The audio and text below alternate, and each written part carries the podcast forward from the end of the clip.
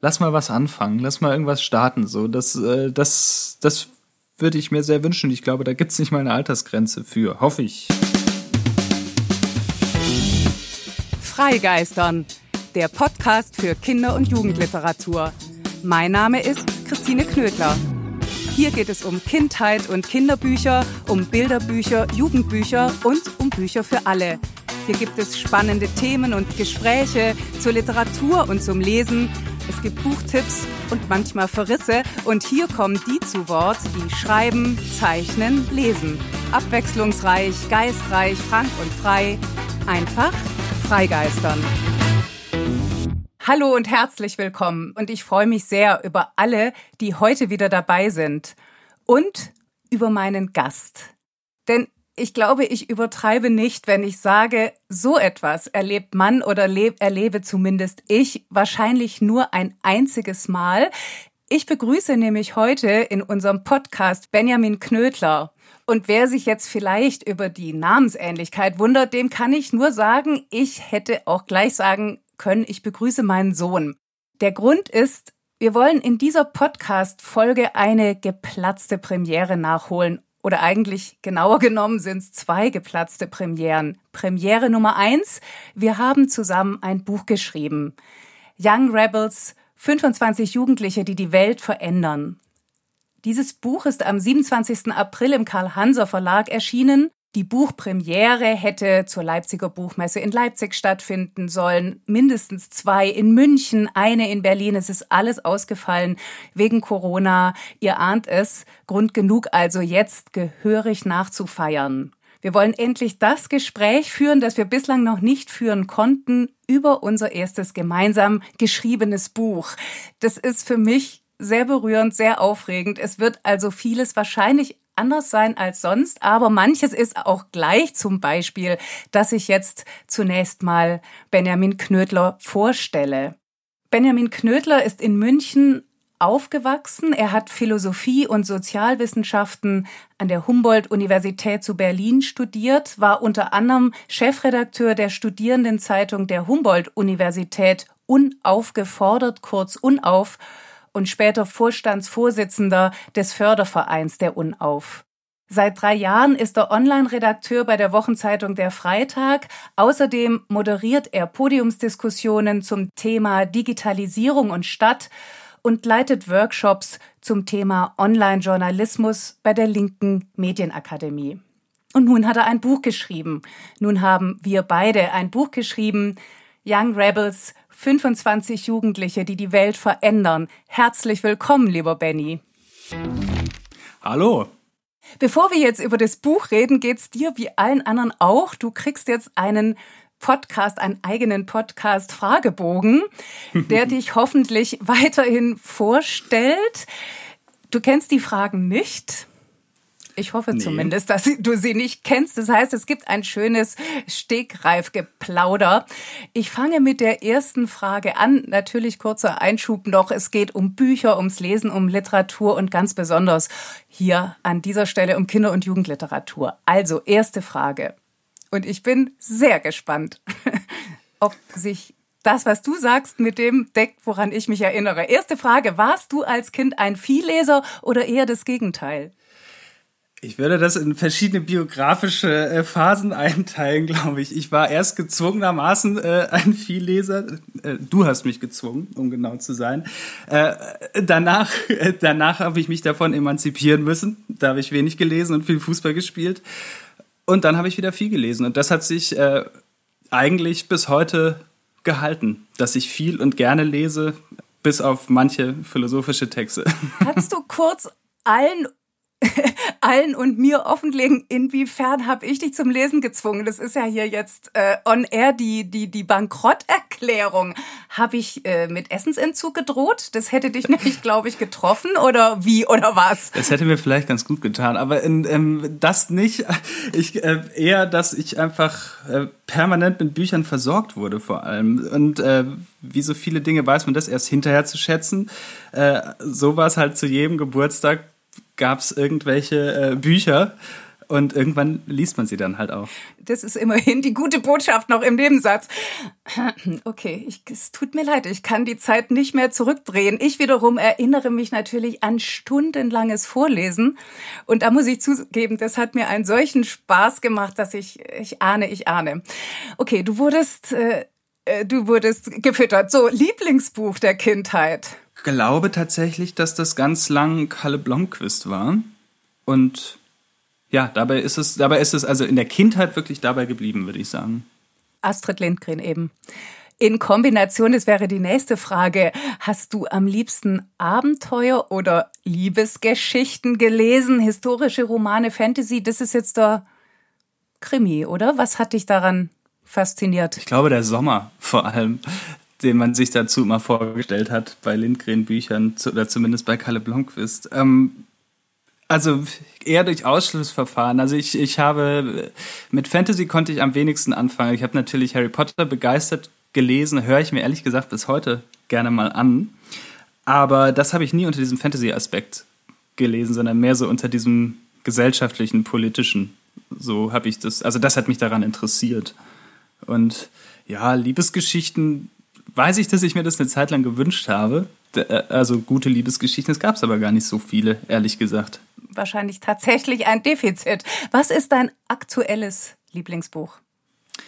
Tatsächlich jetzt dieser Tage äh, werde ich wieder häufig daran erinnert und deswegen würde ich sagen, das ist ein Buch, was über mehrere Jahre jetzt doch schon eine Art Lieblingsbuch ist, ist äh, The Jungle von Upton Sinclair. Da geht es um äh, die Verhältnisse in den Schlachthöfen von Chicago. Das ist, glaube ich, 1905 geschrieben und ist dieser Tage, also wir nehmen das ja auf, äh, Mitte Mai, da ist das sehr aktuell. Welches Buch hast du zuletzt nicht zu Ende gelesen und warum? Ich habe ein Sachbuch zuletzt nicht zu Ende gelesen. Das hat aber überhaupt nichts mit dem Buch zu tun, sondern tatsächlich, äh, also das war The New Jim Crow, heißt es. Da geht es um Rassismus in den USA und inwiefern der in einer Traditionslinie äh, zur Sklaverei in den USA steht. Und das hat einfach damit zu tun, dass das so dicht ist, dass man es einfach nicht wirklich schafft, wenn man nicht die Zeit hat, das durchzuarbeiten, dass ich es jetzt bis Stand jetzt noch nicht zu Ende gelesen habe. Welches Buch wolltest du immer schon lesen, aber hast es bis heute nicht geschafft? Berlin Alexanderplatz. Werde ich aber bald machen. Ich habe viele Bücher, die ich hätte lesen sollen, nicht gelesen, aber da, da stehe ich dazu. Ganz viel von Hermann Hesse. Da habe ich einmal versucht reinzulesen, fand ich scheiße. Äh, und deswegen, deswegen reizt es mich nicht mehr. Das war, da bin ich in die Sommerferien. Ja, und dann habe ich Steppenwolf angefangen und da ist ja so Herbst und da hatte ich keine Lust und dann habe ich es bleiben lassen. Der Mann ohne Eigenschaften hätte ich noch ja, der steht hier auch. Kann ich gerade sogar drauf gucken. Zwei Bände, Zwei Bände schlechtes Gewissen. Sieht von hinten sogar ein bisschen so aus wie Berlin Alexanderplatz. Und wer hat's implantiert, das schlechte Mutter Gewissen? Hat's mir zum Geburtstag geschenkt. Das war dann zum 18. Geburtstag. Ganz genau. Und zwar um sozusagen eine essentielle Bücherkiste. Okay, okay. Äh, gut, gut, dass man nur einmal 18 wird. Ähm, wenn du ein Buch über dich schreiben würdest, wie wäre der Titel? Boah, das finde ich schwer. Ich glaube, ich würde mich da bei den Worten eines Idols meiner Kindheit bedienen, nämlich Oliver Kahn, der ja irgendwann mal, ich weiß schon gar nicht mehr wann, sehr ähm, in der Seele berührt schrie, weitermachen, immer weitermachen. Und ähm, ich glaube, in so eine Richtung würde ich gehen. Wie lautet die erste Zeile deines Lieblingsgedichtes? Es würde jetzt natürlich passen, wenn ich jetzt sagen würde, nicht müde werden. Ähm, aber ich glaube, also ich mag das Große bleibt groß nicht und klein nicht das Kleine. Darf ich jetzt ein bisschen angeben und die erste Zeile nennen? Ja, unbedingt. Ich mach's mal. Am Grunde der Moldau wandern die Steine. Es liegen drei Kaiser begraben in Prag. Das Große bleibt groß nicht und klein nicht das Kleine. Die Nacht hat zwölf Stunden, dann kommt schon der Tag und spätestens jetzt weiß jeder, warum das manchmal echt lästig ist, mich zur Mutter zu haben. Also schnell weitermachen. Äh, von welcher Illustratorin, welchem Illustrator würdest du dich gerne porträtieren lassen? Äh, Henning Wagenbreth. Von welcher Autorin, von welchem Autor hättest du gerne eine Lesung, nur für dich allein? Hm. Äh, tot oder lebendig? Also der Autor, die Autorin. Ähm, ach so. Ich hätte jetzt spontan gesagt, na, also ich will's ja mal ernst nehmen, darum lebendig. Aber ähm, nö, du kannst auch, kannst auch einen Toten nehmen. Dann ist, es steigert nicht gerade die Wahrscheinlichkeit, dass es stattfindet. Ja, aber sei es drum. Natürlich wahr. ähm, ich würde gern jetzt eine Camus-Lesung haben und ihn dann fragen, wie er das eigentlich findet, dass die Pest jetzt in die 90. Auflage gegangen ist. Da gehen wir doch zur nächsten Frage. Was ist dein Guilty Pleasure in Bezug auf Bücher? Ähm, Fußball, so Fußballanekdoten. Also sowas, was man wirklich eigentlich nie braucht. Ähm, also dass dann irgendwie halt Texte über, über Spiele aus den 60er Jahren oder sowas ähm, und dann da irgendwelche Trivialitäten weiß und ich lese das immer und denke mir so, ich maximal zweimal werde ich da der König am Kneipentisch sein, aber ansonsten bringt mir das nichts und trotzdem lese ich es gern. Letzte Frage des Fragebogens. Welcher Mensch sollte deiner Meinung nach unbedingt ein Kinderbuch schreiben und worüber?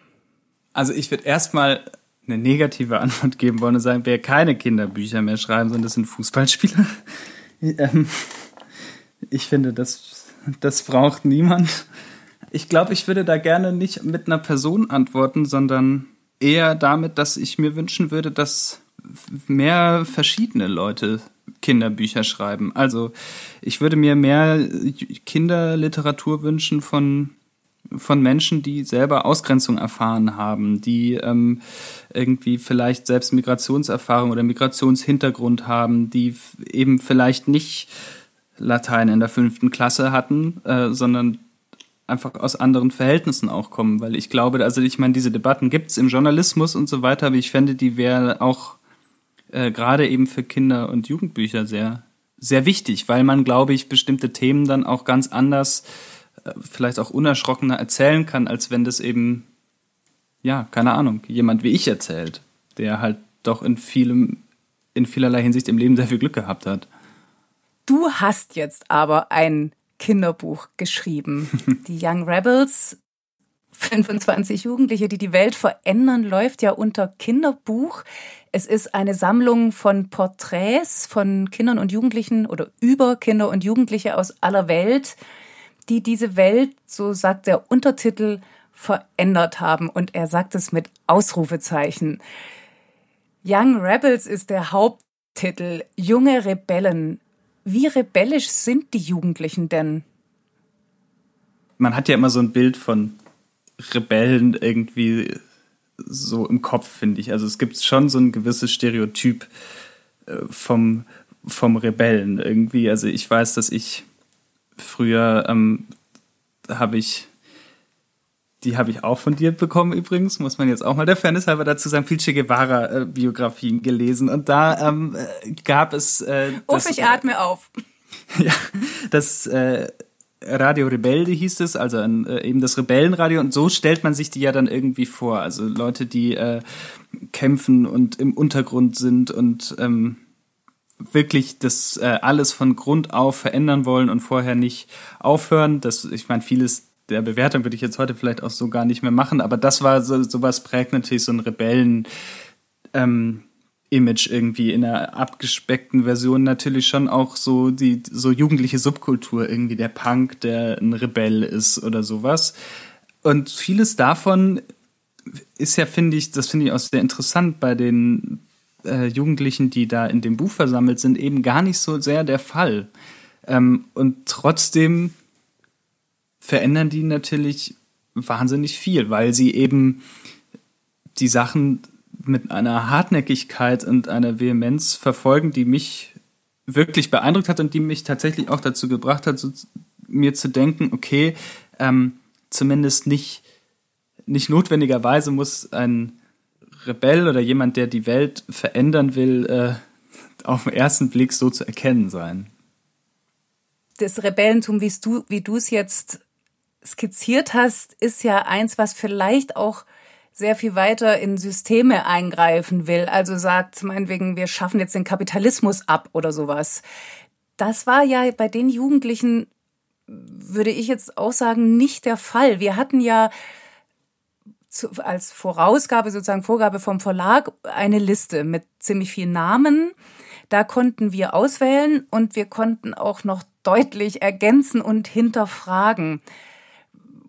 Kannst du da kurz nochmal erzählen, wie das war und was so deine Kriterien tatsächlich auch waren, was dir besonders wichtig war? Mhm. Wir beide, wir saßen da ja zusammen in Berlin und haben uns das eben überlegt, wie, was wollen wir da und was ist uns wichtig. Und ich glaube, also das, da, da merke ich auch, dass ich schon auch so eine sehr viel gelernt habe von den Jugendlichen, weil man am Anfang ja dann eben so ein bisschen Befürchtungen hatte, ähm, gibt es denn überhaupt so viele und äh, wofür setzen, setzen die sich denn für verschiedene Themen ein oder sowas? Und dann haben wir jedes Mal festgestellt, oh ja, das, das gibt es. Es gibt sehr viele und die Bandbreite dessen, wofür sie sich einsetzen, ist auch ganz schön beachtlich. Ähm, und da, dann haben wir eben wirklich versucht, äh, diese Vielseitigkeit äh, auf allen Ebenen darzustellen. Also uns war wichtig, ähm, dass es ähm, eine Gender-Diversität gibt, also dass es äh, nicht äh, nur ähm, Jungs oder nur Mädels sind oder sowas, was ja auch eben bedenkenswerte äh, Kategorien sind, sage ich mal.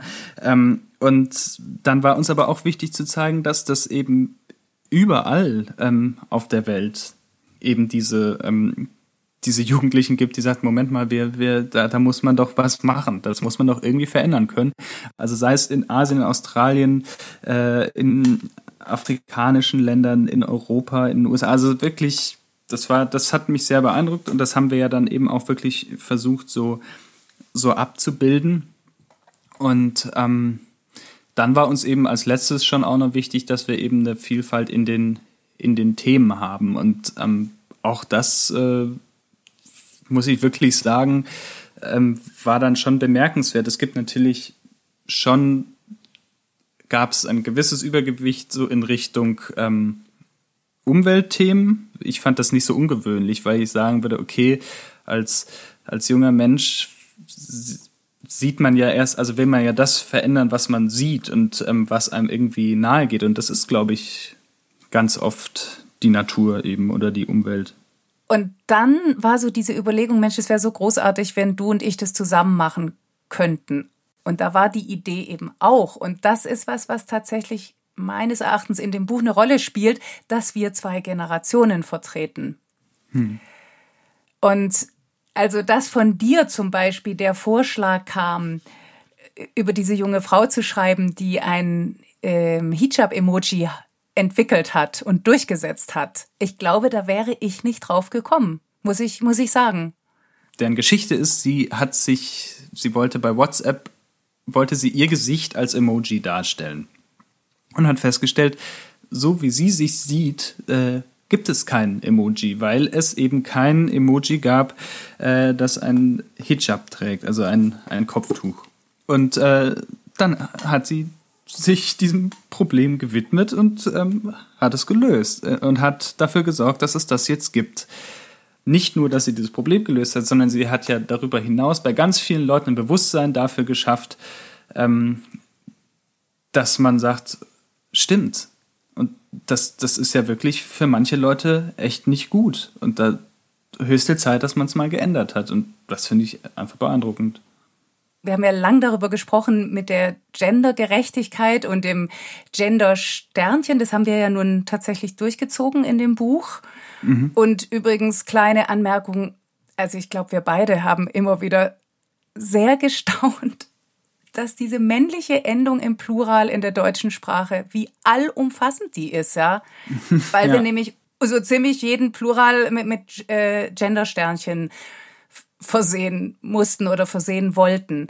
In der Annahme, und das, ich, da kann ich jetzt nur für, für mich sprechen, dass das etwas verändert. Trotzdem war mir klar, ich will noch mal ganz kurz auf diese Generationenfrage kommen, mhm. dass, äh, dass ihr, also ich sage jetzt mal du und deine Generation da viel, viel weiter sind als ich. Also so dieses, für mich ist das sozusagen ein Akt des sich Bewusstmachens und ein Wunsch zu sagen, wir müssen sprachlich etwas ändern, damit sich ein Bewusstsein ändert. Und für euch ist es schon sehr viel selbstverständlicher und ihr fordert es ein. Also mir ging es manchmal schon mhm. so, dass ich dachte, boah, ich fühle mich alt und ich bin was heißt, ich fühle mich alt, das klingt so doof. Also ich merke einfach den Altersunterschied und ich bin so froh, dass du unter anderem deswegen dabei bist, weil du viel, viel näher dran bist. Mhm. Hattest du trotzdem manchmal das Gefühl, auch du, dass du sagst, ähm, boah, ich fühle mich jetzt da ganz schön alt?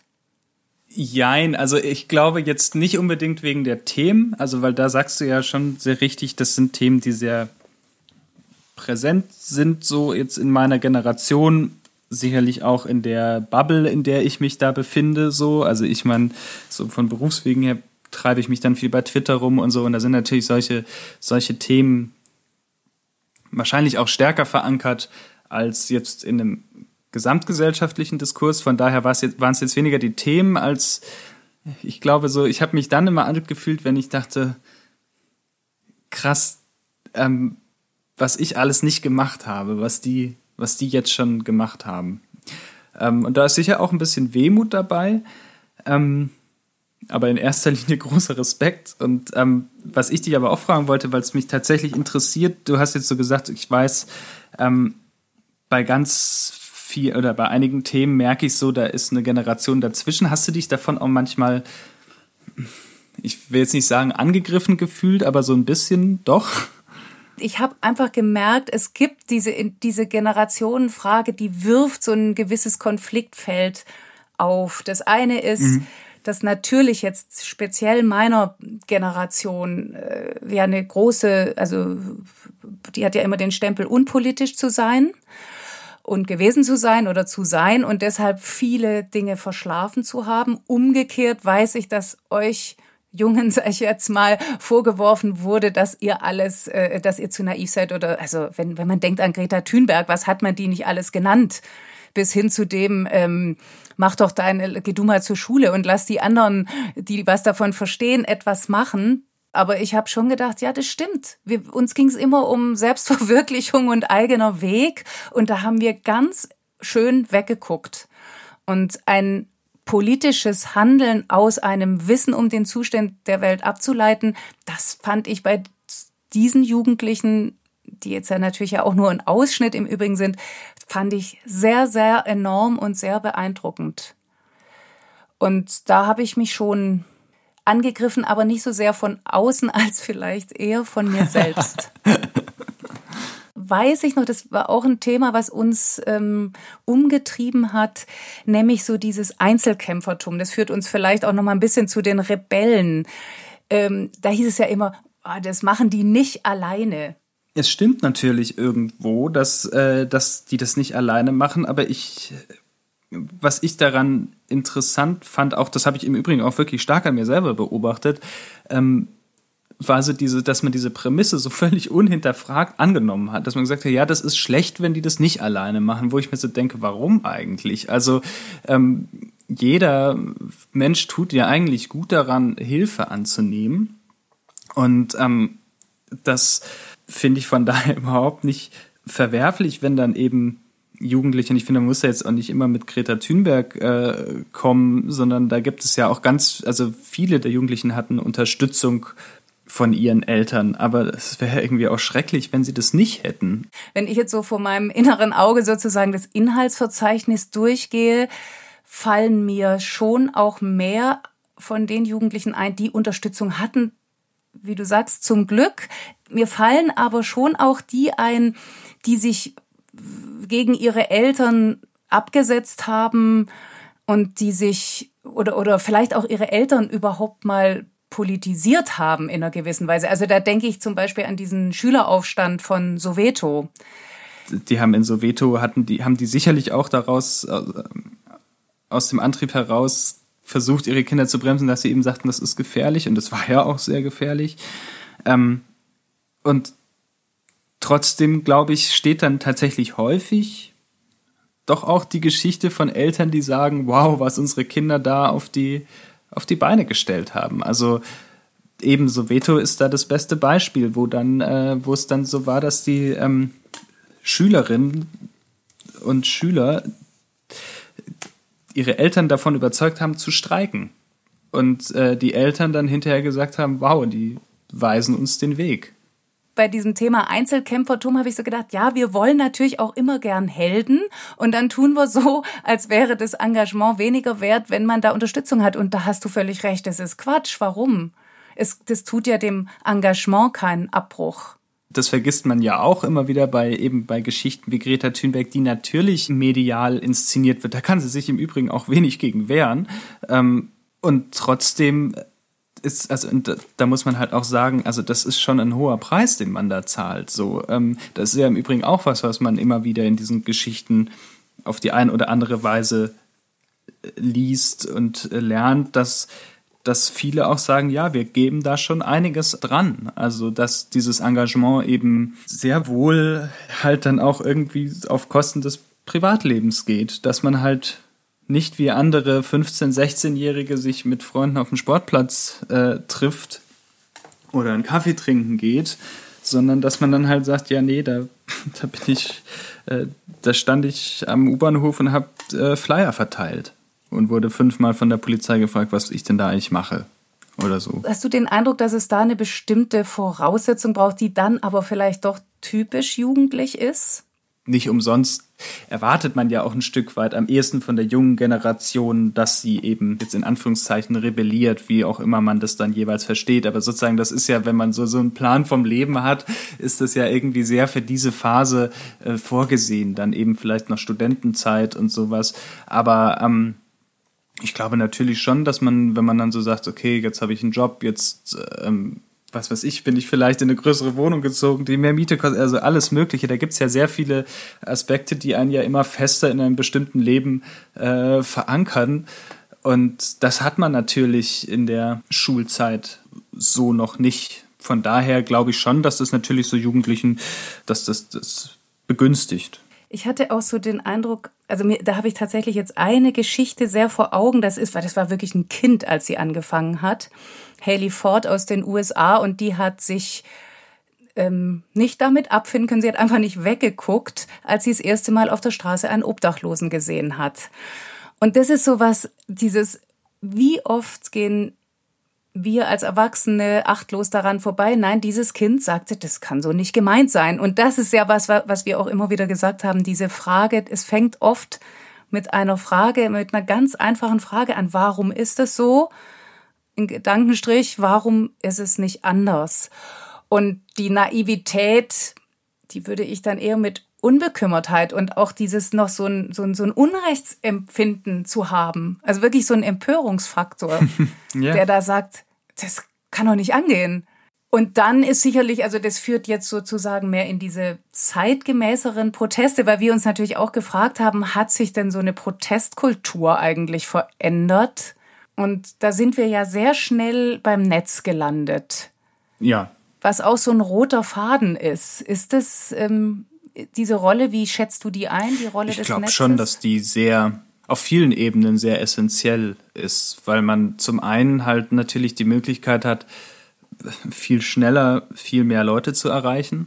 Zum anderen kann man natürlich auch äh, viel direkter die Mächtigen sozusagen dazu zwingen, sich irgendwie dazu zu verhalten. Also das ist, ähm, weil eben immer mehr Leute, also es baut sich eine kritische Masse auf und die fragen halt dann immer mehr nach. Und da ja zum Beispiel Politikerinnen und Politiker inzwischen auch alle im Netz sind, äh, wird es dann natürlich immer, immer schwerer, sich dem komplett zu entziehen, wenn dann eben diese jugendlichen Fragen kommen nach dem Motto, warum ist es denn so und nicht anders? Und da bin ich mir ganz sicher, dass dann natürlich das Netz unter diesen Verbreitungsaspekten eine wahnsinnig große Rolle spielt, aber zum Beispiel auch unter Solidaritäts- und Vernetzungsaspekten. Also jetzt nicht nur, dass man seine Sache bekannt macht, sondern auch, dass man wirklich auf einmal äh, Leute um sich rum hat, die einen stärken. Und da gibt es ein Beispiel, das auch die Schattenseiten tatsächlich zeigt, nämlich äh, von Jakob Springfeld, der lebt in Zwickau. Und der hat sich da, der engagiert sich zum einen für Fridays for Future ähm, sehr intensiv und zum anderen hat der sich aber auch immer stark gegen rechts positioniert. Das hing auch da in dem Fall ganz stark zusammen, weil der nämlich von Rechten extrem attackiert wurde für seine Fridays for Future Proteste wohlgemerkt. Und die haben ihn dann fotografiert und seine Fotos ins Netz gestellt und dann wurde er da bedroht und so weiter. Und das hat aber dann, weil das wurde dann öffentlich und das hat dann aber dazu geführt, da gab es wahnsinnig viele Solidaritätsbekundungen und der hat dann am Ende, ähm, also ich hatte mit dem Interview und der hat dann halt gesagt, so ganz ehrlich, am Ende waren wir dadurch eigentlich stärker. Und das ist so, das ist dann ein anderer Aspekt von äh, dieser, dieser Netzgemeinde sozusagen, die eben auch Bestärkung liefern kann. Und insofern glaube ich, ist es schon wichtig und man muss natürlich eben trotzdem auch die negativen Aspekte sehen, die halt mit eine Rolle spielen. Das ist schon auch klar. Du hast ja äh, zum Beispiel über Emma González ein Porträt geschrieben. Hm. Und ich glaube, wenn ich mich richtig erinnere, hat es mit dieser Rede angefangen, dass du so auf sie aufmerksam wurdest?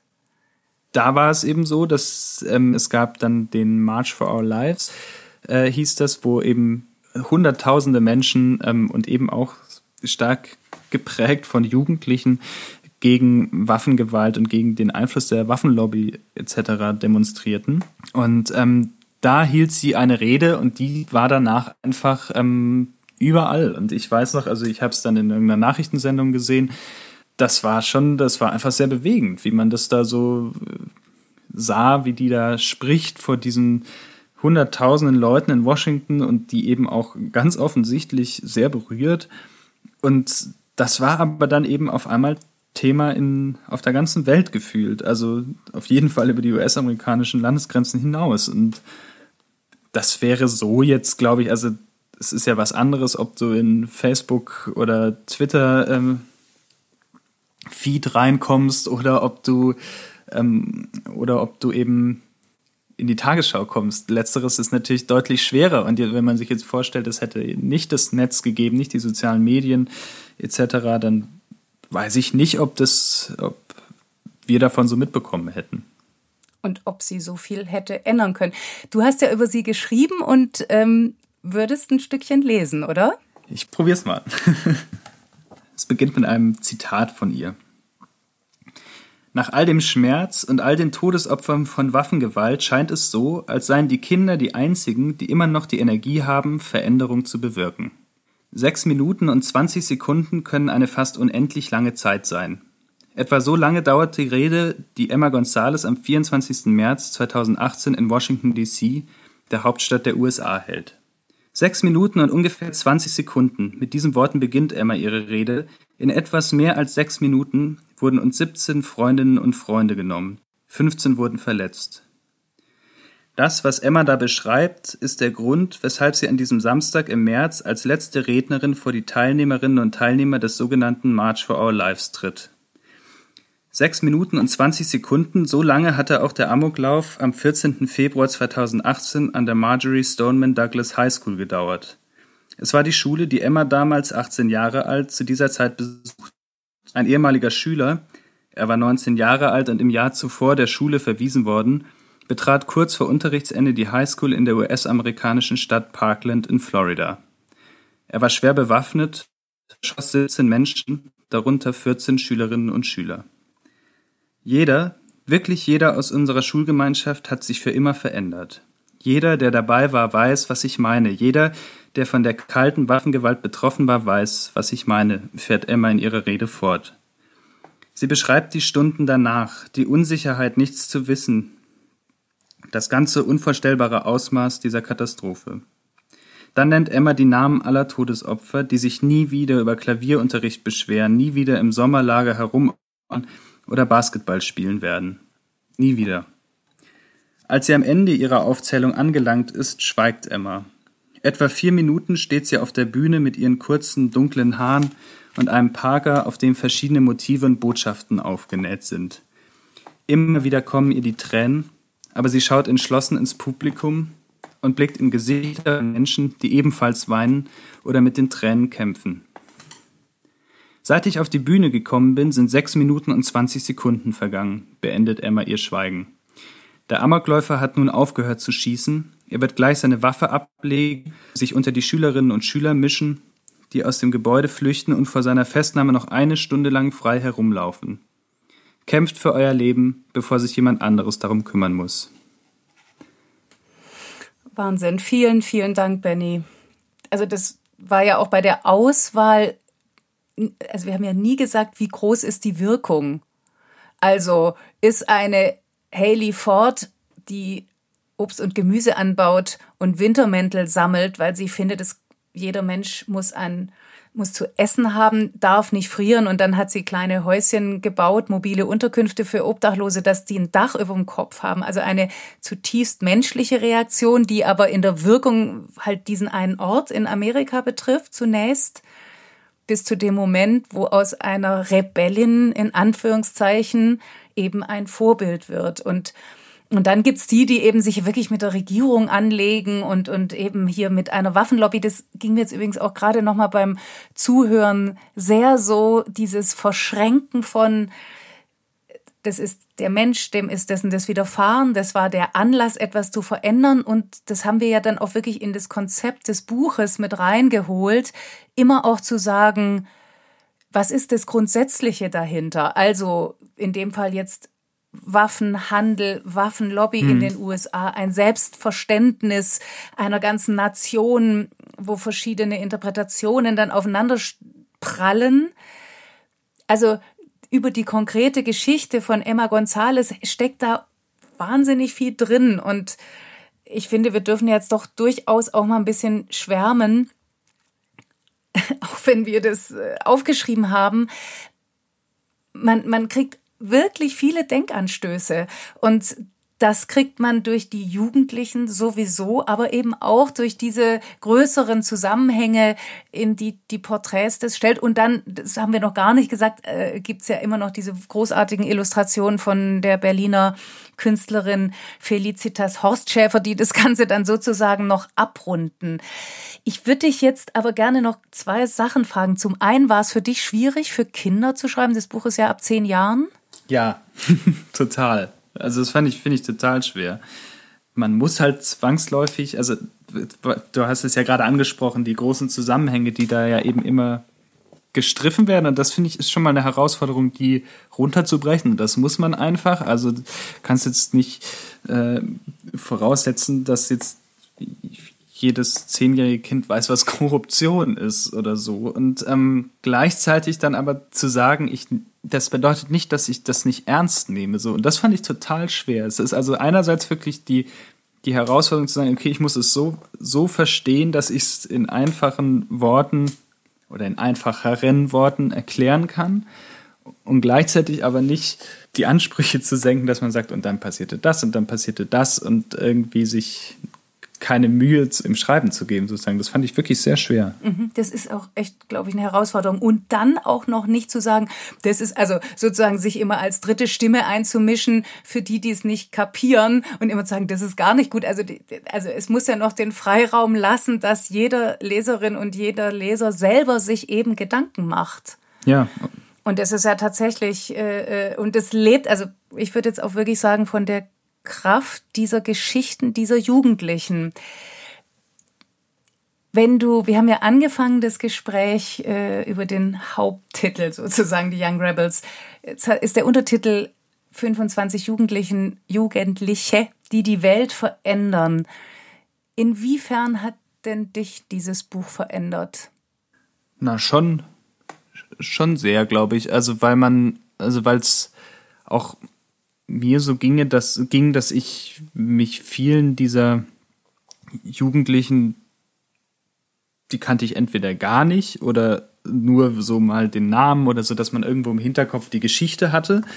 Also insofern habe ich einfach viel über diese Jugendlichen zum einen gelernt und halt eben aber vor allem darüber, wie ähm, was die alles bewegen und und einfach indem sie einen Anfang machen und einfach mal sagen, das gehe ich jetzt, das gehe ich jetzt an. Und das ist ja so, man erzählt natürlich dann halt, das ist natürlich auch so ein bisschen die Teil, man erzählt die Geschichten, wo es irgendwie geklappt hat. Jetzt natürlich auch nicht immer so wahrscheinlich, wie sich die jeweils vorgestellt haben, aber irgendwie ist es natürlich jeweils ein Teil einer Erfolgsgeschichte sozusagen. Da gibt es sicher auch viele, die das angehen und dann klappt es vielleicht nicht, aber eben dieses zu sagen, ich probiere es jetzt einfach mal, das ist schon was, wo ich mir so denke, da könnte ich mir mal eine Scheibe abschneiden und dieses, dieses Denken, ähm, das ist auf jeden Fall was, was dadurch sehr bestärkt wurde.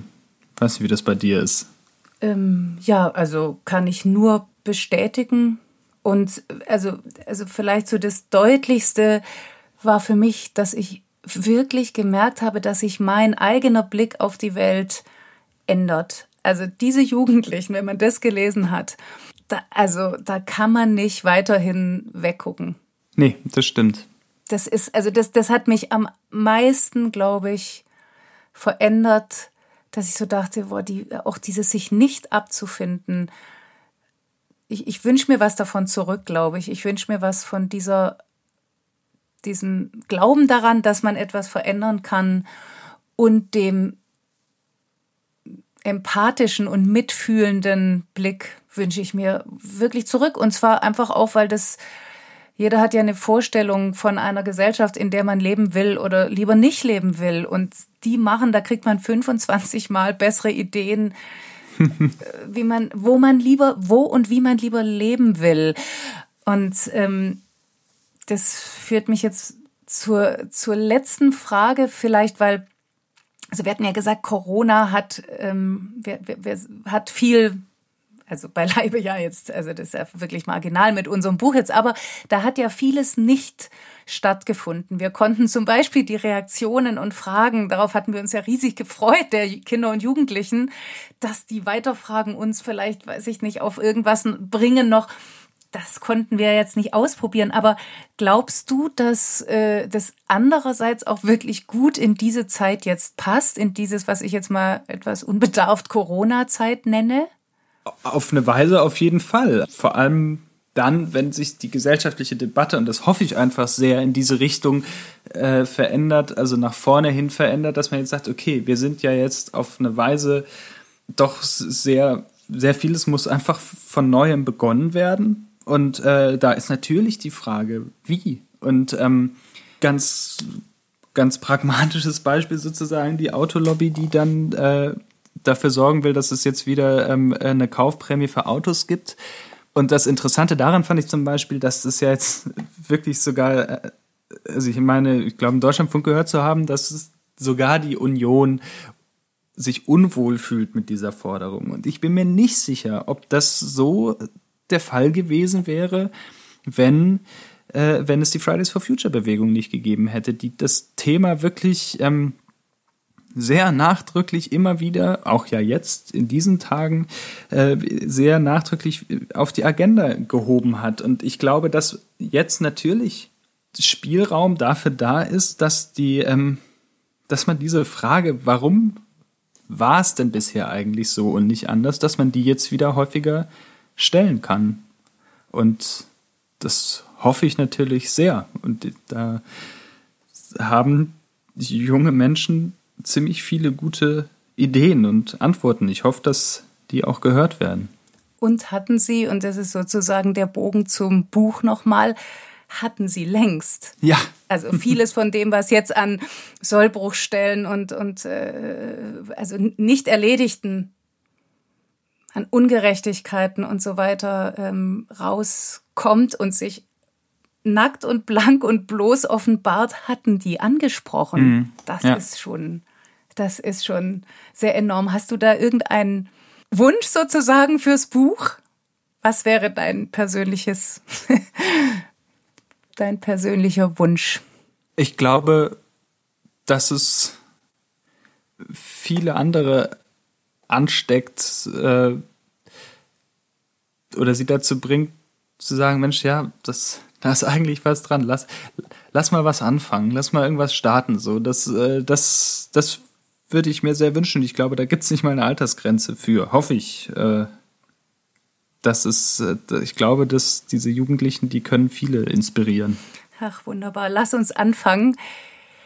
Wir durften diesen Anfang zusammen machen und das ist ein, also ohnehin ein zwar sehr persönliches und privates, aber nichtsdestotrotz sehr großes Glück. Benny, ich danke dir so für dieses Gespräch und diesen Austausch und für unser erstes gemeinsames ich dir auch. Danke, danke dass auch. du mich damals gefragt hast.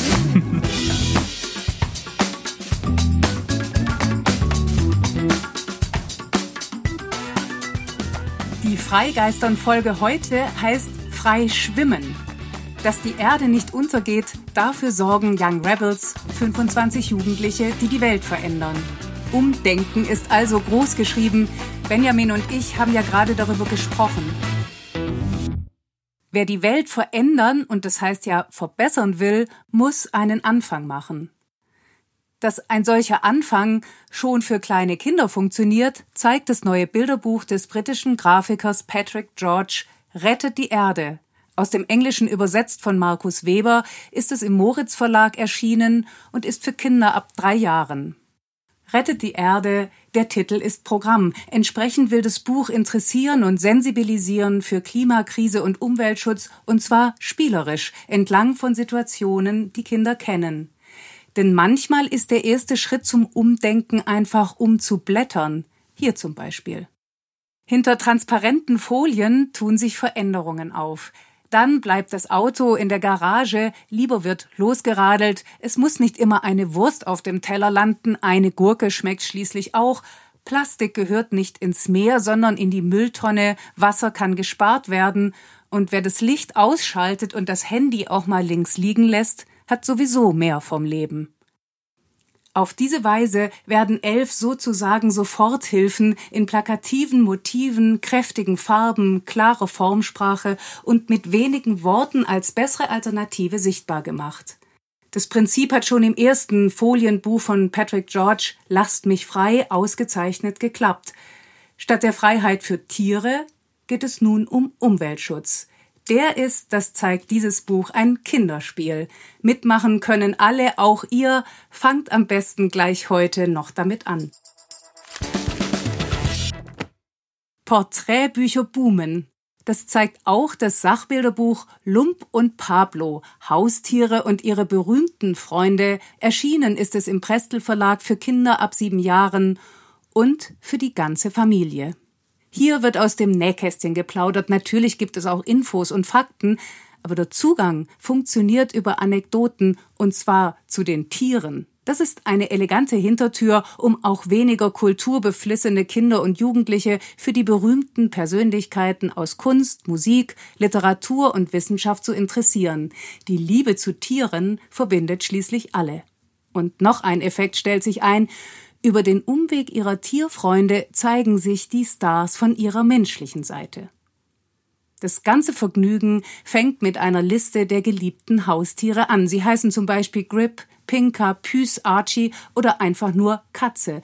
Sie sind ein Rabe, Hunde oder eben eine Katze. Sie gehören den, nein, sie gehören zu den Autoren Charles Dickens und Virginia Woolf, zu den Malern Henri Matisse, Andy Warhol oder Gustav Klimt sie waren ihnen verbunden. Dabei können die kurzen Porträts natürlich nur einen ersten Eindruck geben, einen Einblick. Der zeigt sich im Buch mit Augenaufschlag, Wimpern begrenzt, und das ist vielleicht das einzige kleine Manko der ansonsten so stimmungsvollen und stimmigen Illustrationen von Catherine Quinn. Ausgerechnet die Augen, die doch der Spiegel der Seele sein sollen, sehen sich so ähnlich, als seien sie austauschbar. Die Geschichten sind es nicht, wie die von Carter Püs und Henri Matisse. Der hätte nämlich seine Berufung zum Maler beinahe verpasst. Wäre er nicht rechtzeitig krank geworden und hätte ihn Püs nicht gesund geschnurrt, wäre Henri Matisse Jurist geworden. Unvorstellbar und was für ein Verlust für die Welt. Es ist übrigens ein weiterer roter Faden dieses ungewöhnlichen Sachbilderbuches, denn es stellt sich die Frage, wer sich welches Haustier überhaupt ausgesucht hat.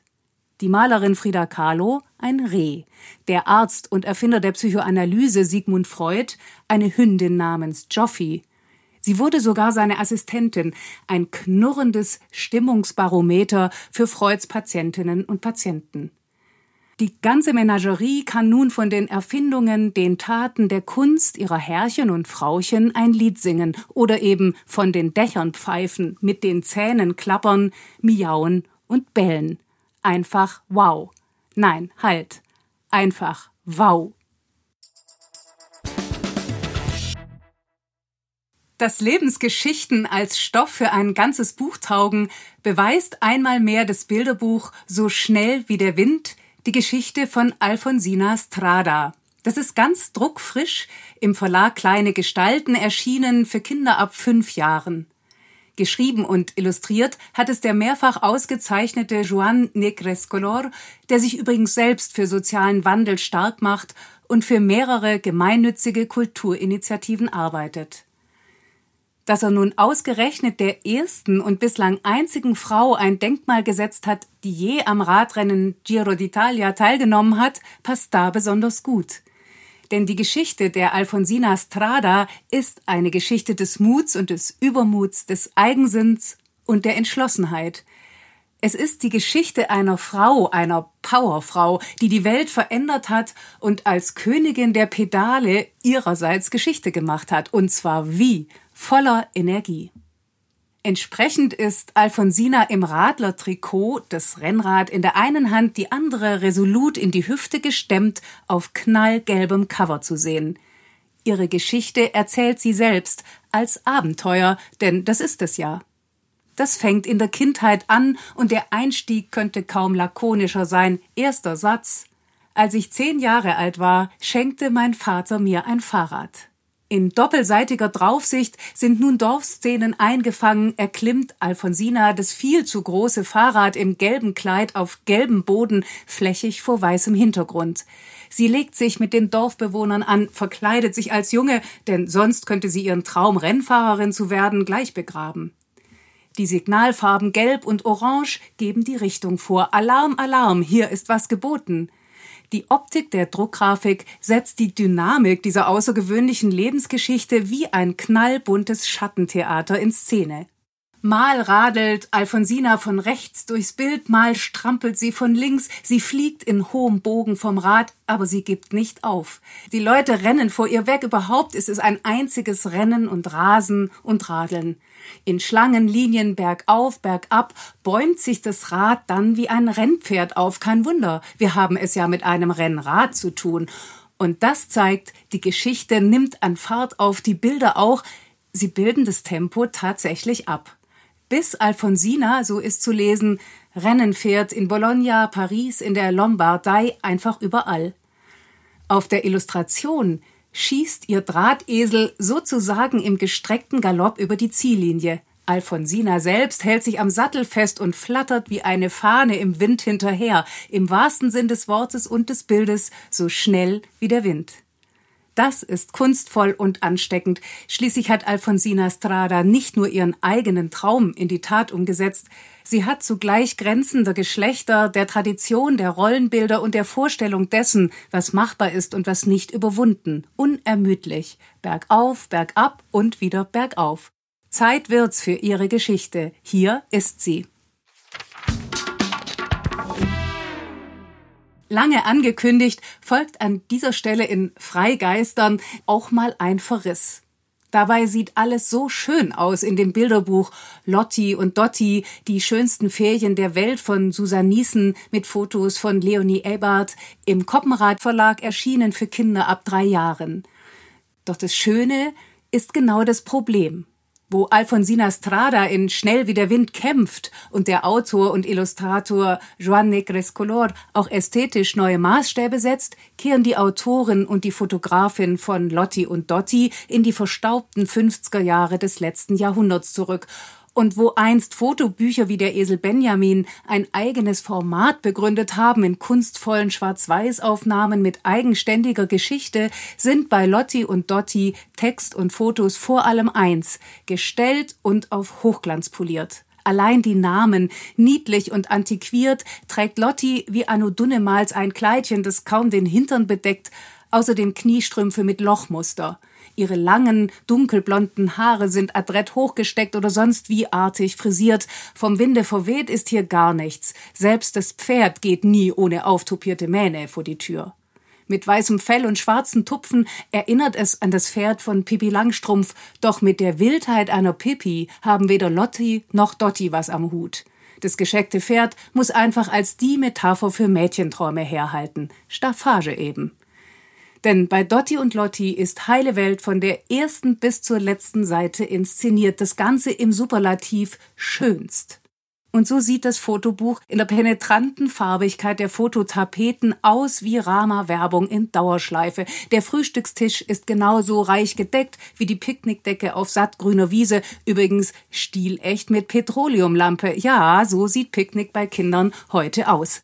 Hier stört kein Staubkörnchen die Idylle, erst recht ist kein Sand im Getriebe, die Schönen und Reichen feiern und bestätigen sich lieber selbst.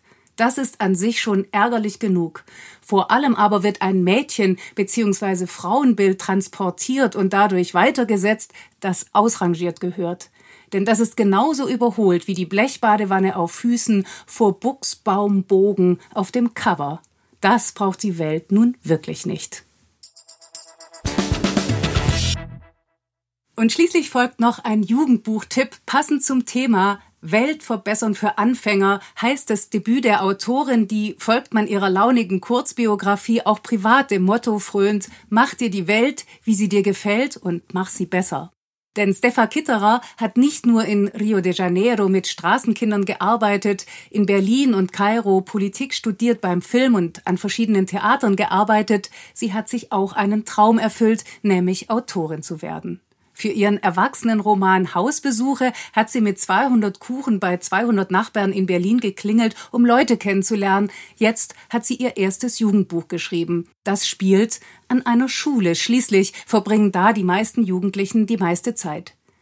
Steffa Kitterer schöpft aus ihren Erfahrungen. Die Mutter von Hauptfigur Minna ist Schauspielerin, der Vater ist ein berühmter Regisseur, der, wie könnte es anders sein, die Familie für eine jüngere versetzt.